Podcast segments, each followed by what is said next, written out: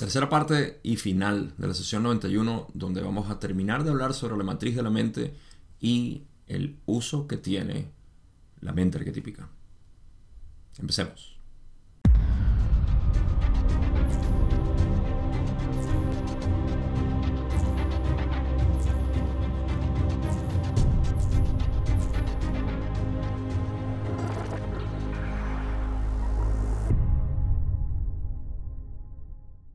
En el episodio pasado exploramos a bastante profundidad lo que era el estudio particular de la simbología en la primera carta de la mente arquetípica, que es la matriz de la mente. Al menos dentro de lo que es la conversación entre Don y Ra. Y esto lo digo porque el estudio, obviamente, cada, una, cada uno de estos arquetipos es algo profundo que se tiene que interiorizar por el resto de la vida. Así que eh, digamos que fuimos por encima dentro de lo que es esta, esta carta como tal y lo que representa que es la matriz de la mente. Vamos a terminar de estudiar esa parte o explorarlo con lo que Don y Ra hablaron aquí. Y al final hay unas hermosas preguntas con respecto a cuál es el uso o la intención de la mente arquetípica o el estudio de la mente arquetípica y sobre todo basado en lo que es la, matriz de la mente. Así que le ponemos un final exquisito a esta sesión con esas últimas preguntas. No tengo mucho a modo de introducción, sino decir que obviamente si estás en la tercera parte de la sesión 91, ya debes saber a lo que se refiere la mente arquetípica, al menos en general. Solo recordatorio de que estamos empezando el estudio de la mente arquetípica, o al menos vemos que Don y el resto, Carla y Jim, estaban interesados, por supuesto, a esta altura ya empezar a estudiar lo que era la mente arquetípica y empezaron con la carta número uno. Vamos a ir a lo largo de las sesiones que quedan estudiando cada una de estas otras partes o aspectos de la mente arquetípica secuencialmente, ah, pero como saben, la sesión, o mejor dicho, la, la canalización eh, el contacto termina en la sesión 106 y ya para esa altura eh, se había discutido a plenitud o al menos eh, satisfactoriamente lo que era el ciclo de la mente, pero no cuerpo y espíritu. Solo tenemos menciones aquí y allá en otras sesiones y aquí algunos paralelos en, este estudio del ciclo de la mente. Así que con eso en mente vamos a ir a pasar al resto de lo que es el, la ilustración de la carta de la matriz y la mente del mago. Y vamos a ver dónde quedamos. Quedamos justamente en la parte que están hablando sobre la espada. Y esa es la primera pregunta que tengo hoy. Pregunta 31, donde Don dice, he puesto aquí la espada como lucha. No estoy seguro de que pueda llamar espada a nada de este diagrama incluso. ¿Podría recomendarlo? Rale dice, no dudes de la lucha, oh estudiante, pero libera a la espada de su restricción. Observa la lucha de un pájaro enjaulado por volar. Para refrescar también, como he dicho anteriormente, y Ra nos sugirió, ellos no intencionaron muchos elementos que estaban en las cartas que Don tenía en ese momento, los cuales desconozco cuál es el, tipo de carta que estaban utilizando. Eh, Sé que lo he leído en algún momento, pero no se me ha quedado grabado el, nombre. Pero ciertamente no representaban lo que Ra había eh, descrito como lo que ellos utilizaron en Egipto para, para enseñar, digamos que eh, la primera enseñanza de la mente arquetípica aquí, al menos a nuestra sociedad moderna, si podemos llamar Egipto parte de nuestra sociedad moderna, no contando, porque quién sabe si hablaron de esto con los de la Atlántida o con los de eh, Lemuria o cualquier otra civilización antigua ah, o eh, antiquísima diríamos ahorita, porque ya Egipto es considerado antiguo. En cualquier caso, em, estas cartas que ellos tenían tenían también ciertos elementos que no iban con, con, la ilustración original. La espada es una de ellas, así como anteriormente vimos la copa y la estrella y la vara de, del mago. Todo eso fue agregado más adelante y representaba de alguna u otra manera lo mismo, pero eh, no era lo original. Así que Ra dice, en este caso, que mm, liberen a la espada de su restricción, queriendo decir que no era parte de la carta original. Sin embargo, no dudes de la interpretación que hiciste. Y esto nos da un, pequeño atisbo a lo que es el estudio de la mente arquetípica, sobre todo con lo que es la, el tarot, que es ilustración y simbología. Que lo que uno interpreta es lo que uno interpreta no está bien ni está mal. Simplemente está siempre sujeto a ser refinado cada vez más. Cualquier interpretación siempre está refinada a... Eh, siempre está destinada a ser más refinada. Así que eh, incluso algo que no pertenecía a la carta original, que es la espada, eh, Rale dice, no dudes de la lucha. Pero fíjense cómo lleva el concepto de lucha a la matriz de la mente, Ra de repente hace una observación y dice, hmm, sí, si lo pones al pájaro, te vas a dar cuenta de que está enjaulado y por eso no puede volar, entonces tiene una lucha de querer volar. Eso nos da a reflejar bastante, ¿no? Por mi cuenta yo puedo pensar que obviamente la lucha es. En la matriz de la mente es el espíritu que quiere manifestarse, quiere llenar de luz, de su luz, esta proyección del universo. Eh, vamos a ir explorando un poco más a profundidad lo que es la matriz de la mente ahorita para terminar, pero de alguna manera es como que, así lo interpreto yo, si el espíritu está enjaulado, está esperando ser liberado, en la evolución, digamos que la evolución de la matriz de la mente o eh, la posición, la, el puesto que tiene la matriz de la mente es liberar ese espíritu. Y eso es lo que está buscando constantemente, es poder liberarlo aquí en la proyección, porque la matriz de la mente es donde se proyecta básicamente toda, todo el universo que ve eh, la entidad, el individuo como tal. Entonces, podemos atribuir liber... Ah, claro, hay una lucha ahí. Yo también pensé por ah, cuestiones que me vinieron a la mente cuando estaba grabando esta sesión en inglés, eh, que la espada, si yo lo hubiese visto, yo hubiese... Me vino a la mente, eh, ¿por qué la espada no puede representar el rasgar el velo, ¿no? Y estoy seguro que Raúl ya se ha hecho un comentario ahí. Mi visión es que al rasgar el velo es precisamente lo que la matriz de, la mente está haciendo. Está buscando a través del velo al, al potenciador de, la, de, la, mente. Así que pudiera ser eso. ¿eh? Una espada no tiene por qué ser lucha, pero eso fue lo que Don vio Ra lo incluyó ahí como, bueno, sí, obsérvalo. De repente yo puedo atribuirle a eh, la espada en la polaridad. Quiero, quiero buscar en la polaridad, porque eso es lo que el potenciador me va a mostrar, me va a mostrar las posibilidades. Y luego yo voy a elegir. Significante como tal. Eh, así que muchas maneras de, de, interpretar esto. Estoy seguro que lo que yo acabo de decir se puede refinar muchísimo, pero muchísimo más. Pero es un ejemplo para dar simplemente que cada uno de nosotros podemos ver lo que sea, lo que queramos en, en la carta. Y de nuevo, no es una mala observación, solo que se puede refinar y se puede hacer, ¿por qué no? Al final todo esto es una manera de discernir qué es lo que significa en nuestra vida. No para, como a veces pasa, que nos quedamos metidos en la academia, en la parte académica. Y esto es lo que representa y esto puede ser. Y vamos a seguir viendo, interpretando, interpretando lo que puede ser lo importante es la integración de todo esto y cómo eso mejora tu vida. Eso es lo que a mí siempre me ha interesado. Y si mejora mi vida un 10%, pues perfecto, por decir un número. En vez de quedarme en 0%, simplemente tratando de buscar lo que es correcto o incorrecto y darme en la cabeza porque no termino de entenderlo o verlo. Em, es fácil, en realidad, uno ver cómo esto te llena en vez de sustraer. Vamos a la siguiente pregunta. Pregunta 32, donde dice, he puesto la moneda como trabajo realizado. También tengo dudas sobre la existencia de la moneda en este diagrama. ¿Podría Ra hacer algún comentario? Muy observador de Don, la moneda no pertenece a la imagen original, como dice Ra aquí. Pero dicen, de nuevo, no dudes de lo que la moneda está llamada a representar, según tú, por supuesto. Pues no se esfuerza el mago por alcanzar a través del mundo manifestado.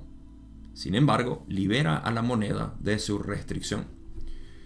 Eh, primer punto, la moneda es parte de algo agregado a, a la carta. Eh, no pertenece a la imagen original, pero la interpretación está, está buena. Está bien pensar en que em, representa esa, esa transacción, diría yo. Una moneda, para mí eso es lo que representa. Está representando una transacción entre valor. Y ese valor hace que la transacción obtenga algo me parece que está, está bien. Y de hecho lo pudiera poner como transacción con el potenciador si me, si me provoca, ¿no? Pero eso soy yo aquí poniendo eh, ideas. Trabajo realizado, dijo Don. Me parece que está bien porque cuando yo hago una transacción o compro algo, hay un trabajo que se ha realizado. ¿sí? Hay un intercambio. Al menos así lo estoy interpretando yo. Ra habla del mundo manifestado. Em, y esto es precisamente lo que el, mago en la carta está haciendo. Está em, con su bola de cristal, de alguna manera está, eh, que representa la voluntad, está buscando ver algo en la realidad. Aquí pudiera extenderme a decir que em, el la brújula, como siempre digo, del mago en la matriz de la mente, la brújula es el norte, por supuesto. Una brújula siempre te muestra el norte. Y mi norte siempre es lo que yo llamo satisfacción. ¿Sí? Busco lo que me da satisfacción. En términos de, o mejor dicho, para refinarlo mejor, el final de mi insatisfacción. Porque me doy cuenta que la satisfacción soy yo. Entonces, aquello que me está causando insatisfacción, tengo que eliminarlo. En ese sentido, yo estoy buscando entonces ver la realidad y decir, ah, esto me da insatisfacción, esto es falso. Esto me da satisfacción, esto es cierto. Sin apegarme, pero al mismo tiempo sin rechazar aquello que me da insatisfacción, enfrentando todo. Y sin decir, esto que me da satisfacción es lo que yo estaba buscando. No, esto representa algo muy cierto. literalmente como que si fueras a comer y tienes que probar y decir, ok, ¿qué es lo que me voy a comer? Pruebas algo y dices, ah, no, esto obviamente me da insatisfacción, no da un buen sabor, no es, no es bueno.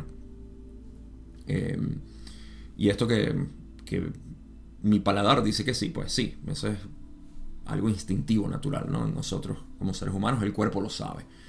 Ah, pues la mente lo sabe también, la mente sabe todo eso emocionalmente. Y, ahí es donde entramos a nuestro entendimiento de las emociones como la base de lo que nos guía. ¿Y cómo me hace sentir esto? ¿Cómo me hacen sentir mis pensamientos a diario? Eso es un gran estudio, un gran análisis. Así que, eh, bueno, me extiendo más de lo necesario aquí de repente, pero el mundo manifestado está representando básicamente tu estado de ser. Y si tu estado de ser es ecuánime, el mundo manifestado es ecuánime. Si tu estado de ser es compungido, deprimido, triste, entonces el mundo exterior va a reflejar eso. Ah, es una buena manera de, observar qué es lo que está haciendo la matriz de la mente aquí, qué nos está reflejando la matriz, eh, que está viniendo de nosotros. Y me gusta esa parte una vez más, por lo que dice Ra. ¿Acaso el mago no se esfuerza por alcanzar o buscar a través del mundo manifestado? Entonces pueden ver cómo hay un elemento pequeño que no pertenecía a la ilustración, pero que Ra está denotando sobre la matriz de la mente. Lo que el mago está buscando de tratar de, o, vamos a decir, la parte de la mente consciente que está buscando manifestar en la realidad. ¿Qué quiere manifestar? Su realidad absoluta. Aprovecho aquí para hacer un pequeño inciso, eh, pero no tomaré mucho tiempo aquí, porque estamos hablando de la palabra manifestación. Y esto es algo que eh, yo no he abordado porque eh, en realidad no tenía ninguna parte fundamental en mi experiencia, vida, lo que era manifestar. Pero con el tiempo me he dado cuenta de lo que significa manifestar y en contraste con lo que veo que existe allá afuera en los círculos espirituales, por razones evidentes, eh, no es lo mismo que se expresa.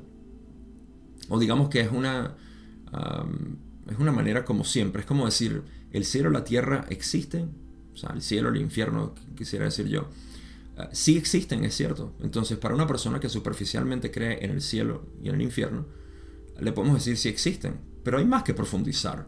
Lo mismo con la ley de atracción o manifestación.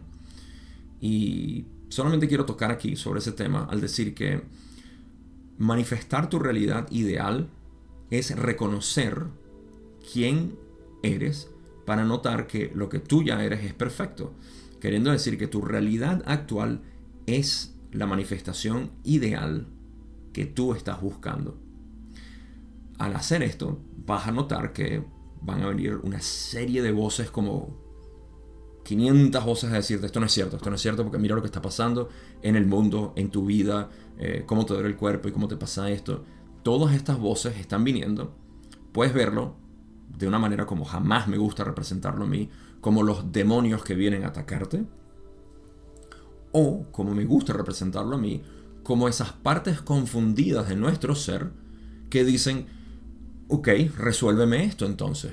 ¿Cómo es posible que mi vida es perfecta si está esto presente? Y ahí es donde viene el trabajo de uno decir, en reconocimiento total de tu ser, no, mi vida es perfecta de esta manera. Y básicamente le explicas a ese niño confundido, que es la mente, por qué es perfecto. De ese modo, no tienes que aspirar en un futuro manifestar tu realidad. La estás manifestando ya, pero te haces consciente de que sí hay muchas voces que vienen a decirte esto no, esto no, esto no. Y bueno, ahí es donde hacemos el trabajo. Entonces, esto es para decir que lo que se sugiere en los círculos de ley de atracción y manifestación son muy ciertos, eh, pero todos eventualmente te llevan a admitir, tienes que hacerlo. Si no, estás buscando desde la carencia, donde mucha gente se siente frustrado y dice, esta ley de la atracción no funciona para nada, porque estás buscando desde la carencia. Si buscas desde la carencia, lo único que vas a encontrar es más carencia. obviamente, si buscas desde la abundancia, pues obviamente todo lo que venga es superfluo, irrelevante para tu satisfacción. Y sin embargo, vienen más cosas. Es todo un sistema, es muy bonito, pero se escapa de esto. El punto es que el mago está causando ese discernimiento. ¿okay? Pudiéramos extendernos más hacia lo que representa el mago aquí en la manifestación y el discernimiento de qué es lo que es y la voluntad, cómo es eh, dirigida y qué significa entonces liberar el espíritu para esto, pero eh, está interrelacionado y quería hacer esa mención. Ahora, hablando del mago, Don hace una pregunta que es bastante obvia para nosotros y sin embargo Ra va a profundizar como siempre hacen para darnos mayor eh, mayor detalle, mayor introspección. la pregunta 33, Don dice, y finalmente el mago representa la mente consciente. ¿Es esto correcto? Ra le dice, pedimos al estudiante que considere el concepto de la mente consciente no alimentada. La mente sin otro recurso que la conciencia. No confundas la mente consciente no alimentada con esa masa de complejidades que experimentas como estudiantes, pues ya se han sumergido muchas, muchas veces en los procesos de potenciación, catalizador, experiencia y transformación.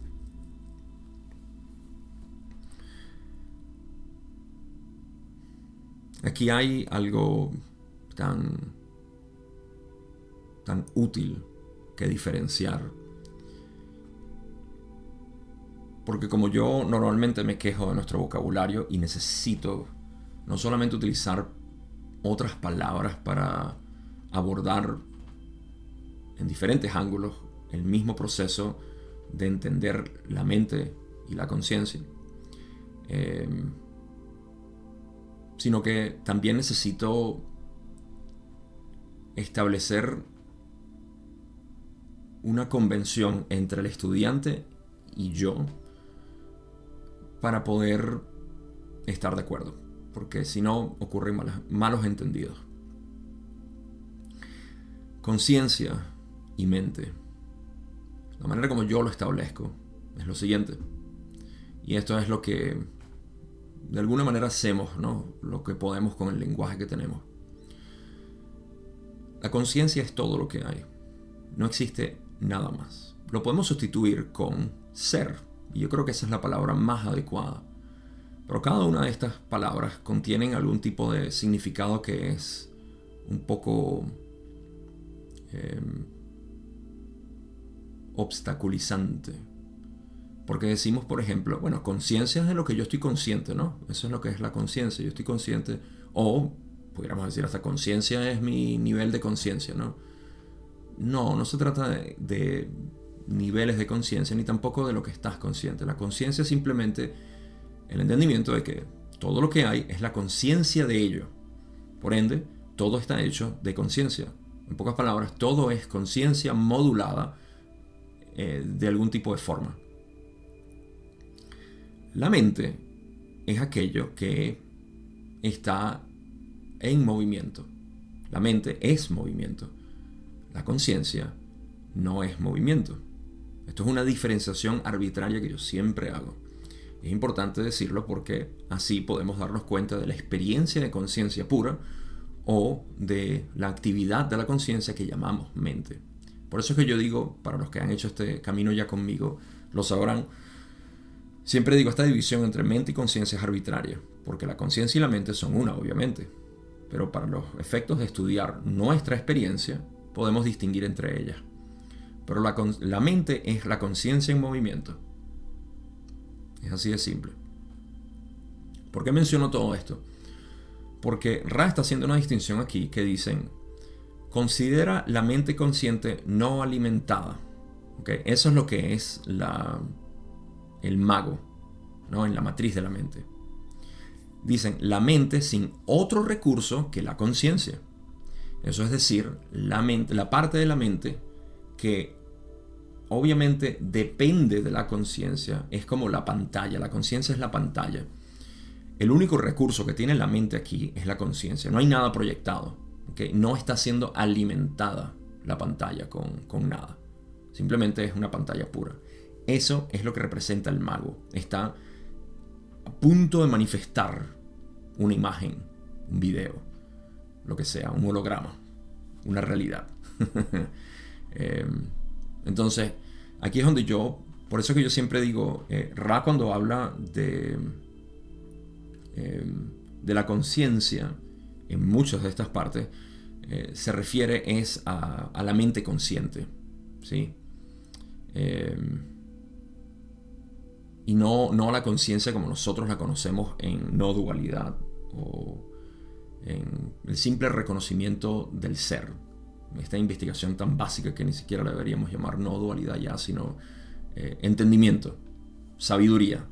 Vamos a decir, sabiduría es saber eh, qué es el ser, quién soy, qué es esto que yo llamo yo. Experiencialmente, no conceptual. Por eso aquí buscamos siempre, al menos dentro de mi, manera de, navegar esto con las personas. No me interesan los conceptos. Yo sé que filosóficamente ya has aprendido bastante y me puedes explicar esto con tres filosofías distintas si es posible. A mí lo que me interesa es ahorita, en la experiencia pura, qué es lo que sientes. Ok, cómo empezamos a solapar en esta experiencia directa todos los conceptos que tú tienes ahora. Ok, y cada uno de ellos, introspección. Eh, entonces, Ra dice, no confundas la mente consciente no alimentada, okay, esta pantalla, esta, eh, esta mente que está siendo eh, manifestada inicialmente por pura conciencia, no lo confundas con esa masa, masa, masa, masa. ¿Qué es eso? palabras nuevas. Hablando de palabras nuevas que son necesarias para el vocabulario. Eh, esa maja es masa de complejidades, para que lo sepan. Anótenla ahí. Eh, no lo confundas con esa masa de complejidades que experimentas como estudiantes. En pocas palabras, la mente consciente es todo esto que está ocurriendo, mi manera de pensar, mis visualizaciones, mis imágenes y todo. ¿Esa es la mente consciente? Ah, no. Eh, bueno, sí, pero no es la mente consciente no alimentada, lo que es el mago como tal, lo que está preparado para... Eh, esto es importantísimo para una pregunta que vamos a cubrir ahorita. Este este vacío, este, ah, esta cristalización de la pantalla necesaria para poder proyectar algo, eh, no lo confundas con lo que ya estás acostumbrado a ver, a conocer como tu mente consciente.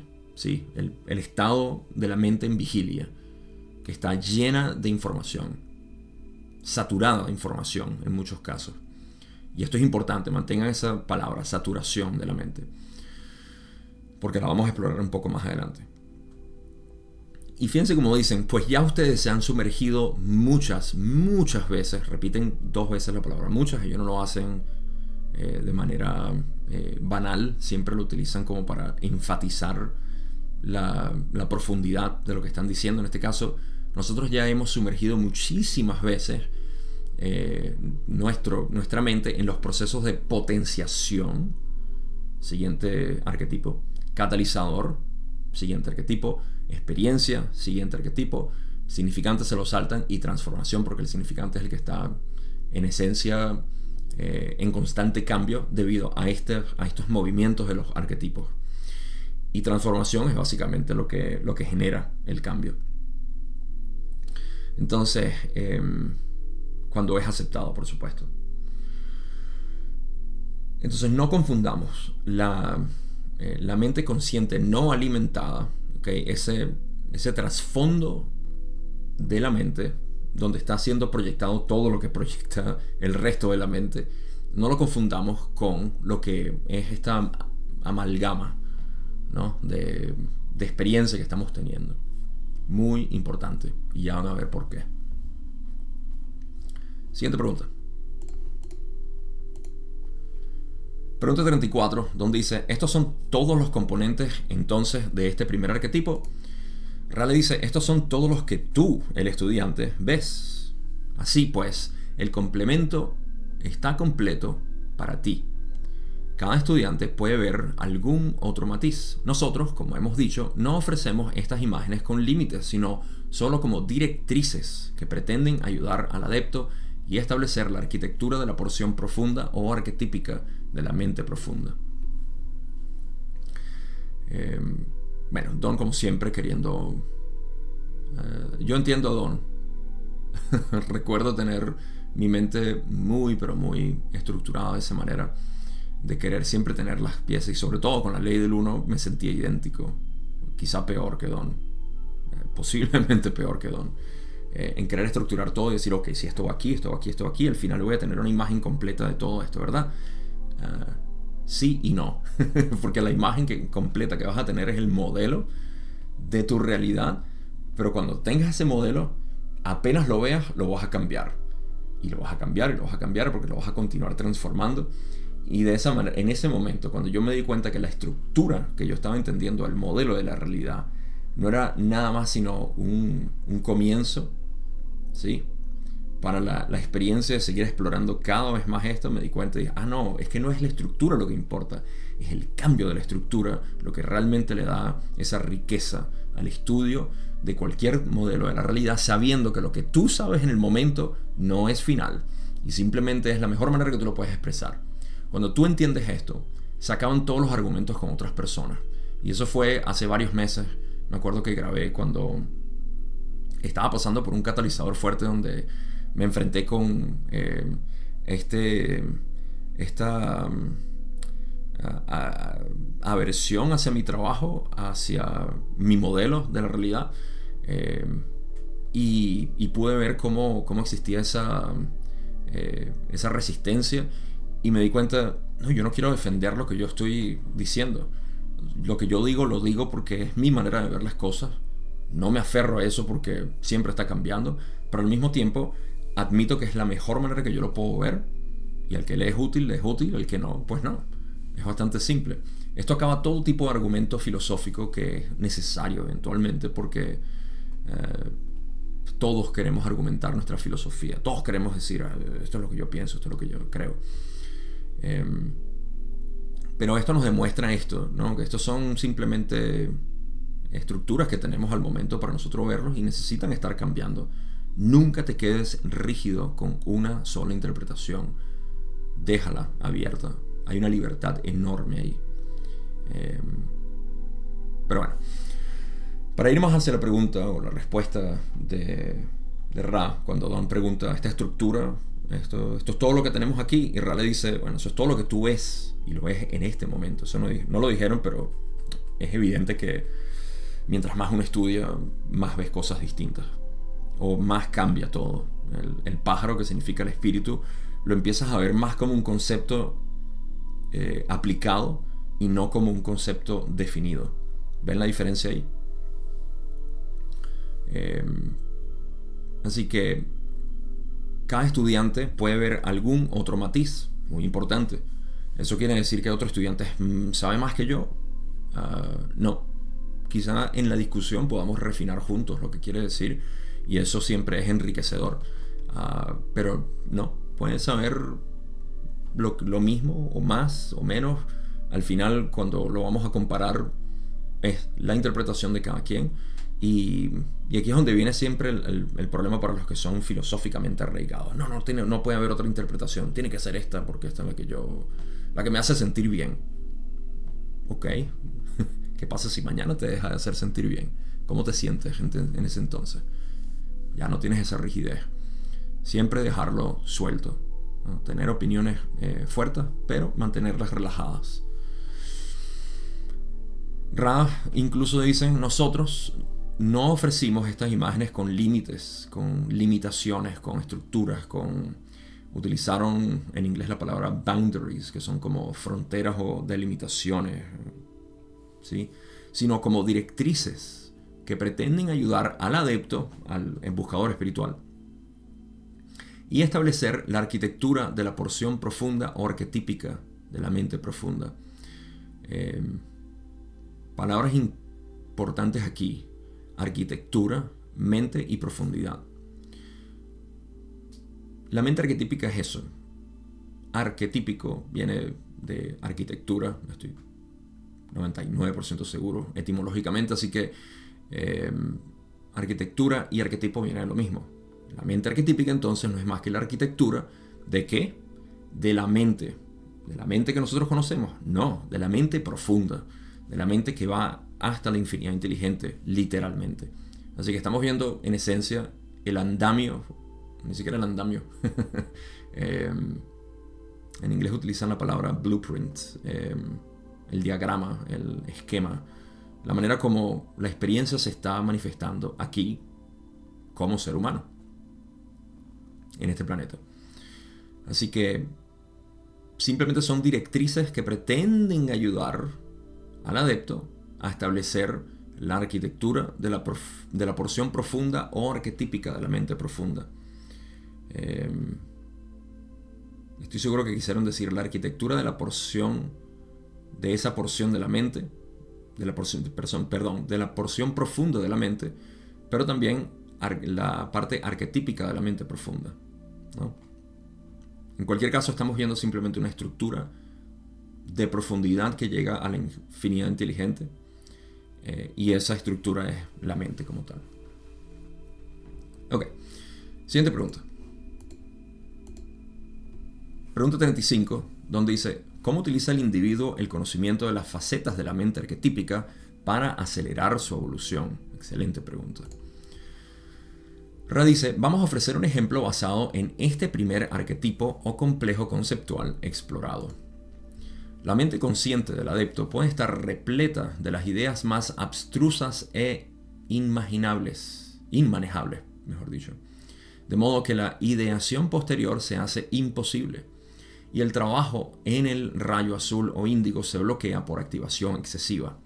Es entonces cuando el adepto invocaría a la nueva mente intacta y virgen y moraría dentro del arquetipo de la mente nueva e inmaculada, sin prejuicios, sin polaridad, llena de la magia del logos. Mm. Este párrafo lo podemos estudiar una y otra vez para... Yo diría que esta es la, mejor manera de resumir eh, la matriz de la mente. ¿Sí? Estamos hablando incluso de cómo se puede... Eh, cómo se puede encarnar, eh, cómo se puede abordar este arquetipo. La pregunta de Don es exquisita también porque dice, ¿cuál es el objetivo básicamente? ¿Cómo, ¿Cómo nosotros podemos utilizar el conocimiento de estas facetas de la mente arquetípica para poder acelerar nuestra propia evolución? Entonces Rana dice, vamos a utilizar un ejemplo de lo que hemos estado discutiendo hasta ahora, de la mente consciente, de esa porción de la mente que es la mente consciente. Y Ra dice, establece aquí, ¿no? La mente consciente del adepto puede estar repleta de las ideas más abstrusas e imaginables. Sigo diciendo imagina, inmanejables. Em, de modo que la ideación posterior se hace imposible y el trabajo en el rayo azul o índigo se bloquea por activación excesiva. Y quiere decir esto, la mente del adepto puede que esté repleta de actividad mental, de conceptos, de patrones, de ideas que siguen ciclando y previniendo lo que es la, la evolución de esa mente. Está eh, obstaculizada, está obstruida por muchísima activación mental. Esta activación mental existe a grosso modo de dos tipos, hay una combinación de ambas. La mente lo que hace es abstraer intelectualmente, eh, conceptualmente la realidad y al mismo tiempo visualizarla o imaginarla. Esto tiende a irse a los extremos entonces hablamos de gente que es muy intelectual y otra que es una gente que tiene una imaginación increíble. Em, ambas son parte del balance mental y son recursos como tal para nosotros poder observar la realidad. Pero cuando hay un uso excesivo de esto, que es la mayoría de nosotros, el planeta tiende a irse por razones de diseño social hacia el intelecto, pero hay muchas personas que son de imaginación, artistas generalmente. Y esa imaginación eh, es también actividad mental. Por razones que yo especulo, y esta es mi manera de ver las cosas, yo siento que se, porque como esta sociedad se le ha creado demasiado énfasis al intelecto y se le alaba y se le venera. Entonces una persona que no es intelectual no es útil porque lo único que hace es imaginar cosas y eh, tiene una conexión con lo sublime y todo esto. Ah, nada de eso es útil para la sociedad. Entonces se le da una gran veneración a esto. Se reprime el otro tipo de mente, que es parte, es un complemento, las dos son complementos. Y entonces ahora en los círculos espirituales se denigra al, intelecto o se le demoniza un poco y dice, no, el intelecto es malo, pero aquellos que tienen una imaginación muy, pero muy amplia, entonces eh, esos son los que están más, lo que yo he escuchado una y otra vez, están más conectados con el universo. Eh, hay una cierta realidad en esto, en el sentido de que la vida, pudiéramos decirle que es más imaginación que intelecto, eso es cierto. Sin embargo, esto no es, como dice Ra, no es una señal de evolución espiritual, sino simplemente de la afinidad que tenga la persona a utilizar su mente. ¿Qué quiere decir esto? Que en ambos casos el uso excesivo de la mente lleva a generar obstrucciones y por esa obstrucción, como dice Ra, hace imposible el trabajo en el rayo azul o índigo. ¿Sí? Eh, perdón, dicen, se hace la, ideación posterior, o sea, cambiar tu mente se hace imposible. ¿Sí? Y entonces el trabajo en rayo azul o índigo, expresión y visión de la realidad, tu perspectiva, tu, eh, vamos a decir, tu dogma personal, lo que tú consideras que es el mundo, se bloquea por activación excesiva. Ah, ni siquiera hay claridad mental en la que uno diga, no, porque es que yo veo de esta manera, o hay rigidez, sino simplemente una obstrucción muy grande por mucha activación mental. Entonces explico esto porque esas son las dos maneras en las que nos podemos eh, perder básicamente nuestra actividad mental. Se dice que obviamente no sé meditar si me la paso pensando, pero poco se habla de que alguien no sabe meditar cuando se la pasa imaginando. Y esto para mí es un error grave en la superficie, digamos, de lo que es el entendimiento del camino espiritual, al decir, y esto lo digo con, em, con, toda la, la certeza de que actividad mental siempre es, eh, es algo que va a, obstruir básicamente la visión con claridad. Ya sean pensamientos abstractos, intelectuales, conceptuales o visualizaciones constantes eh, en la meditación, eso está obstruyendo. Entonces veámoslo simplemente como actividad mental. Hay una combinación de ambos. Cada quien tiene una combinación de estos dos porque no es que hay alguien es 100% intelectual y cero imaginación y alguien que es 0% imaginación y no intelectual. Al menos yo no conozco a alguien así. ¿Cuál es la solución? Ra dice, es entonces cuando el adepto invocaría a la mente nueva, intacta y virgen, en blanco, cero. Esa es la mente consciente, sin ser alimentada y moraría dentro del arquetipo de la mente nueva e inmaculada, sin prejuicios, sin polaridad, llena de la magia del logos. Em, todo esto se ilustra bastante bien, ¿no? Cuando el, el profesor universitario va a visitar al maestro Zen y el maestro le empieza a servir el té y empieza a rebosar la taza y el profesor le dice, no más, no más, se está rebosando, no cabe más. Y el maestro le dice, así como esta, como esta taza es tu mente, ¿cómo puedo enseñarte zen si no vacías primero tu taza? Entonces, eso ilustra precisamente lo que está diciendo Raki. Cómo, eh, como dicen, cómo morar, cómo abordar el arquetipo de la mente eh, nueva, inmaculada, que es la mente consciente sin ser alimentada. Eso lo hacemos a través del reconocimiento de lo que es el trasfondo de la actividad mental, meditación. Entonces, aquí es donde yo aprovecho siempre refinar el hecho de que sí, meditar es tú sentarte a reflexionar sobre tus ideas, podemos llamar eso, porque meditar, la raíz de la palabra es reflexionar eh, es estar, eso no es meditar. Eh, como se, se, dice en sánscrito, no, no es eso. Em, y hay distintos tipos de yana o meditación. Para no hablar de tantas estructuras y cosas, simplemente decimos meditación es simplemente en su profundidad. La meditación más alta es simplemente morar en el ser. Estar aquí y ahora, sin resistencia al presente. No es enfocar tu atención hacia nada, sino relajar tu atención hacia su fuente. Porque si yo estoy dirigiendo mi atención hacia objetos mentales o físicos, ¿de dónde viene mi atención? Bueno, si mi atención es la conciencia hacia ella, entonces llevo la conciencia hacia su fuente. Y entramos en el estado de samadhi. Samadhi es precisamente lo que se refiere Ra aquí. Es abordar esa mente nueva. ¿Cómo que es una mente nueva?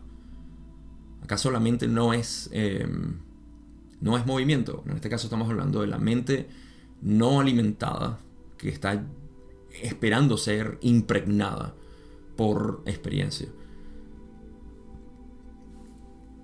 a eso vamos en este camino y es precisamente, curiosamente, el primer paso que siempre damos en el camino directo. Cuando queremos reconocer simplemente nuestro ser, vamos a indagar a ver quién soy, vamos a responder la pregunta quién soy, fundamentalmente, experiencialmente. Y lo que encontramos es que es esa mente inmaculada, virgen, sin prejuicios, sin polaridad, no tiene ningún tipo de inclinación, eh, nada.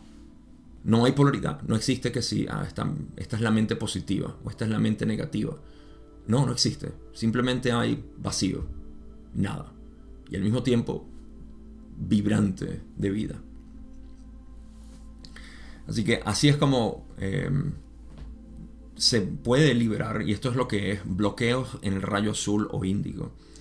Em, me vienen algunos ejemplos a la mente que siempre están burbujeando cuando escucho esto porque em, se, puede ver, ¿no? Pero no quiero seguir profundizando en esto, sino simplemente decir que em, esos bloqueos en el rayo azul es obviamente tu manera de expresarte eh, de comunicación porque no hay nada nuevo. Siempre estás, pudiera decir yo, que estás repitiendo lo mismo.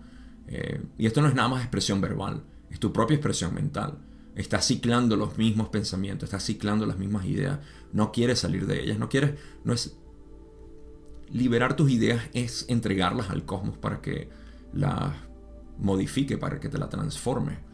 Pero hay que liberarlas. Y eso es lo que hacemos en este tipo de meditación. O en lo que es la meditación eh, profunda, la meditación más profunda que existe, que es la relajación en el ser. Siguiente pregunta. Pregunta 36, donde dice, entonces estás diciendo que si no me equivoco al entender lo que acabas de decir, la mente consciente puede estar llena de un número casi infinito de conceptos, pero hay un conjunto de conceptos básicos que son lo que yo llamaría importantes simplemente porque son los fundamentos de la evolución de la conciencia y que si se aplican cuidadosamente acelerarán la evolución de la conciencia. Mm. Y finaliza diciendo, mientras que el vasto conjunto de conceptos, ideas y experiencias que encontramos en nuestra vida cotidiana pueden tener poca o ninguna relación con la evolución de la conciencia, excepto de una manera muy indirecta. En otras palabras, lo que estamos intentando hacer aquí es encontrar los grandes motivadores de la evolución y utilizarlos para avanzar por nuestra vía evolutiva. ¿Es esto correcto? Y Rara simplemente le va a decir, no del todo, los arquetipos no son el fundamento de la evolución espiritual, sino más bien la herramienta para captar de manera no distorsionada la naturaleza de esta evolución. Aquí tenemos eh, un... Ah, una vez más, un, un refinar del entendimiento de lo que es la mente arquetípica. Uh, al don al principio decir básicamente que eh, es, una mala interpretación. Esta es la parte que, que estoy seguro que Ra le dijo mm, no es correcto del todo. Eh, al decir que es que nosotros estamos llenos de mucha información que es irrelevante hacia la evolución espiritual, yo no diría eso. Y luego decir también que hay eh, ciertos eh, conceptos que son básicos, esenciales para la evolución, que serían los elementos arquetípicos como tal, tampoco es cierto. está mal formulado básicamente eso. Y lo que sí es cierto es que estamos intentando aquí es encontrar los grandes motivadores de la evolución y utilizarlos para, nuestra, para avanzar nuestra, eh, nuestra vía evolutiva. Em, eso es lo que yo considero que, estuvo eh, correcto e incorrecto.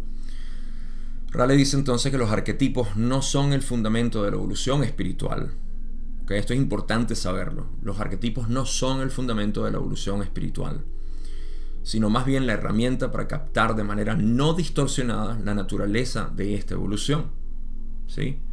Esta, em, esta frase de no distorsión es lo que significa la mente arquetípica. Porque la mente arquetípica no puede estar distorsionada, simplemente es la estructura por la cual todas las distorsiones van a manifestarse por, digamos, el, eh,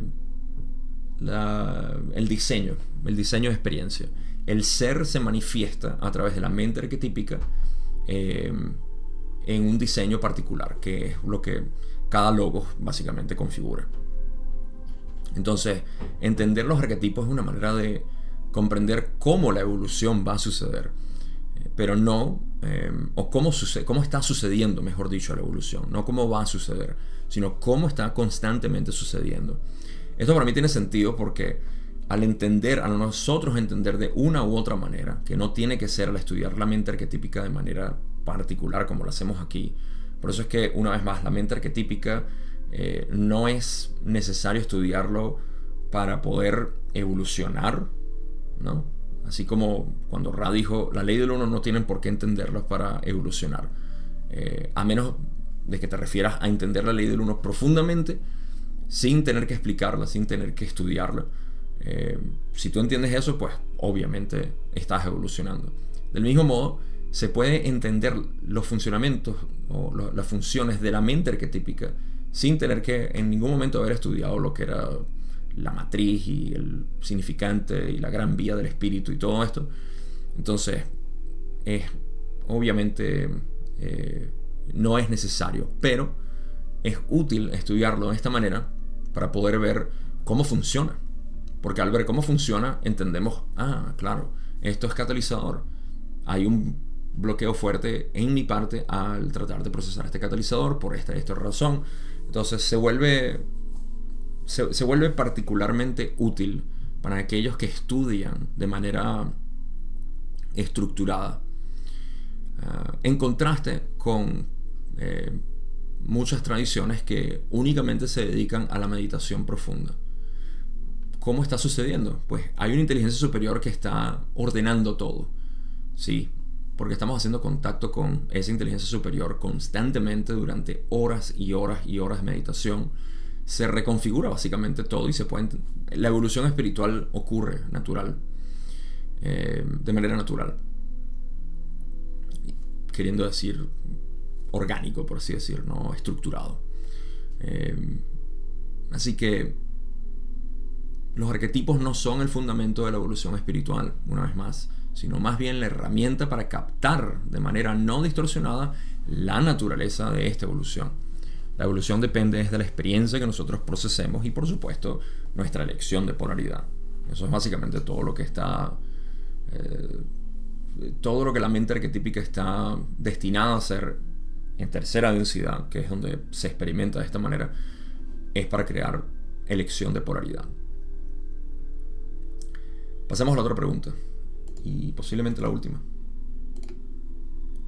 Pregunta 37, donde dice, Así pues, para un individuo que desea aumentar conscientemente su propia evolución, la capacidad de reconocer y utilizar los arquetipos sería beneficiosa para separar lo que desea buscar de lo que encuentra, y lo que encontraría entonces no sería una herramienta de búsqueda tan eficaz. ¿Sería esta una buena afirmación? Rale dice, es una afirmación bastante adecuada. El término eficiente también podría sustituirse fructíferamente por el término no distorsionado la mente arquetípica, cuando se penetra lúcidamente, es un plano de la estructura construida de todos los empleos de energía y de todos o todas las búsquedas sin distorsión. Esto como recurso dentro de la mente profunda es de gran ayuda potencial para el adepto. Finalmente dicen, solicitamos una consulta más en este espacio-tiempo, ya que este instrumento está experimentando continuas oleadas de la distorsión que llaman dolor y deseamos despedirnos del trabajo mientras el instrumento aún posee una cantidad suficiente de energía transferida para facilitar la transición del estado al estado de vigilia, si lo deseas llamar así. Eh, eh, quiero hacer un comentario aquí porque ah, es adecuado. Eh, eh, quizá la traducción pudiera mejorar porque es, adecuado decir... ok, este último párrafo, como siempre, Rasta diciendo eh, una pregunta más y nos vamos. Esa pregunta fue cómo podemos mejorar el contacto y que el instrumento esté más cómodo.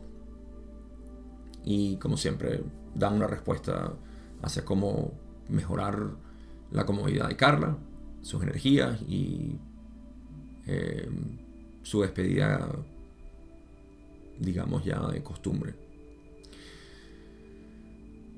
Pero dicen, eh, ok, queremos aprovechar la energía que tiene para facilitar la transición al estado de vigilia. Y eso es lo que dijeron, to the waking state, que es el estado de vigilia. Esa es la traducción adecuada. Pero después dicen, si lo deseas llamar así. Waking significa estado despierto. Waking state es estado despierto. Eso fue lo que dijeron en inglés. Y la parte eh, agradable aquí es que dicen si, si prefieres llamarlo así o si deseas llamarlo así, ¿no? Em, diciendo así como que, bueno, si tú quieres decirle a esto un estado despierto, pues eh, está bien. Ah, em, porque evidentemente aquí em, esto es un sueño, como ya hemos escuchado muchas veces, un sueño Eh, sigue siendo como, de hecho, Ralo dice ilusión. Cuando ellos dicen en tu ilusión, se refieren a el tipo de ensoñamiento que la conciencia está teniendo, porque ellos mismos admitirían que ellos son parte de la ilusión también. No es que ellos están en la verdadera, no existe una verdadera realidad. Todo es un, son etapas o capas de, de sueños, de imaginación. Es como decir, ¿cuál de nuestras imaginaciones es real? Ninguna. Todas nuestras imaginaciones forman parte de la ilusión de crear mentalmente un mundo, una experiencia, eh, un escenario, lo que sea. Así que nada, quería hacer ese comentario porque en inglés dicen la transición al waking state, if you would call it that, queriendo decir al estado de, de despertar o de estar despierto, si lo quieres llamar así. Y me parece que es un poquito guiñando el ojo al decir como que no estás despierto como tal. en realidad estás entrando en el sueño. Estás más despierto en, en, otras, en otras densidades o en, en otros planos.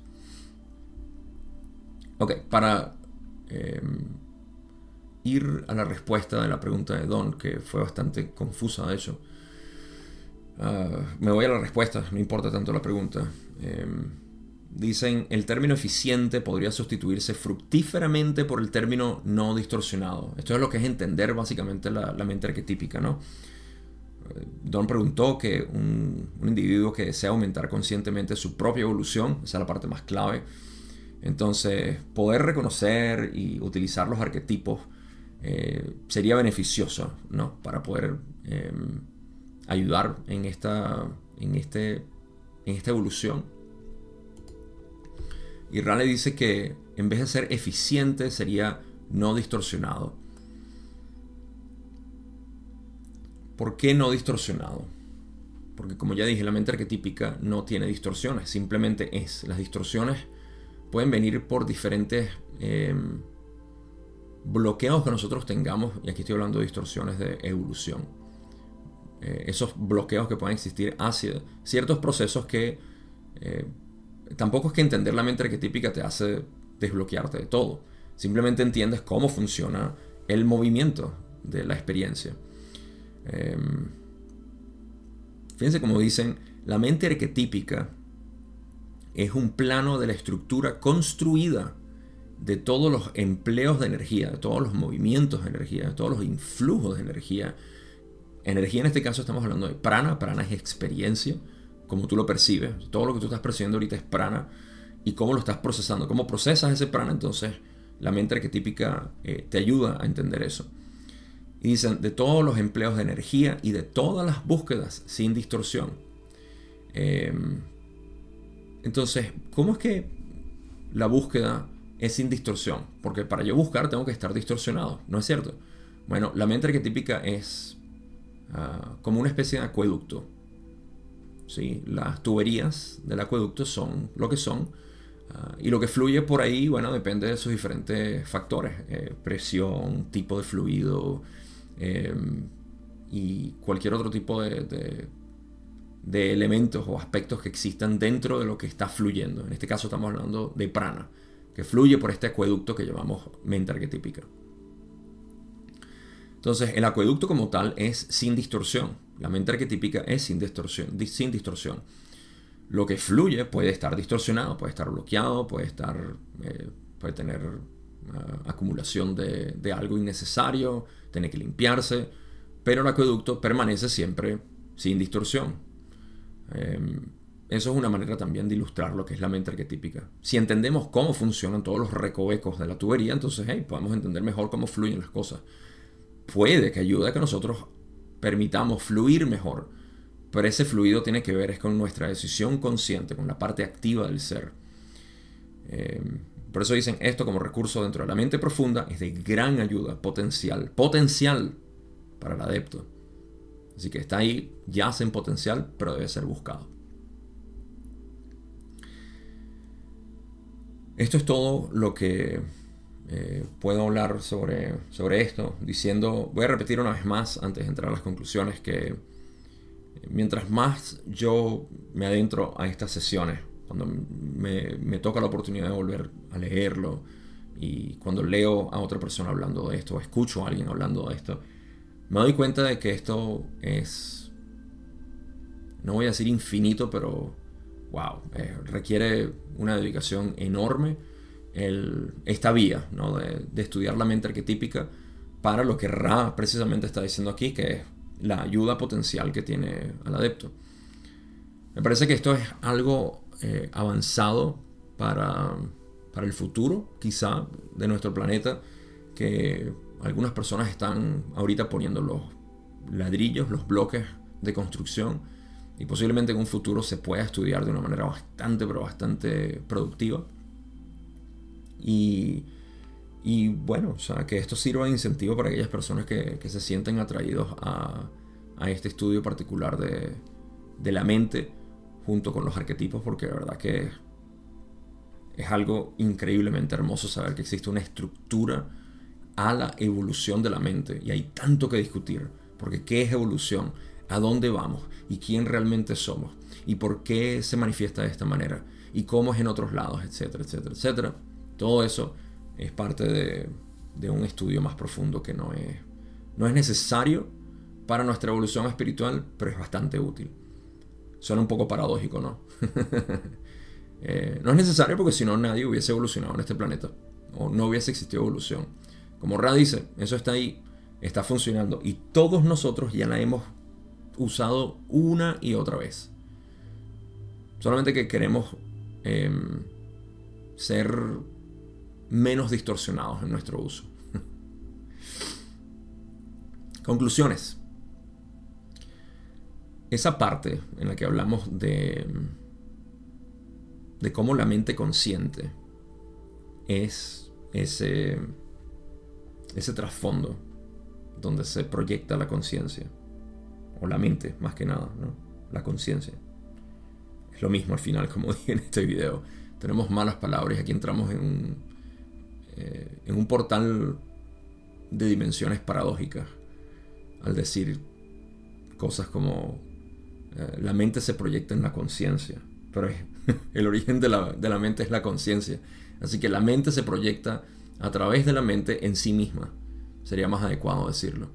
Y de esa manera crea la ilusión de sujeto y objeto, el objeto siendo la mente. Y la mente es un caleidoscopio que produce eh, infinitos, infinitas distorsiones de la misma luz de la conciencia en objetos que realmente son ella misma. Em, pero para efectos prácticos quiero decir que adentrarnos y entender ese aspecto de la mente consciente que es vacío, que es, como dice Ra, inmaculado, sin polaridades, sin distorsiones, sin preferencias, sin sesgos. Vacío. Vacío por completo de todo tipo de delineación de delimitación.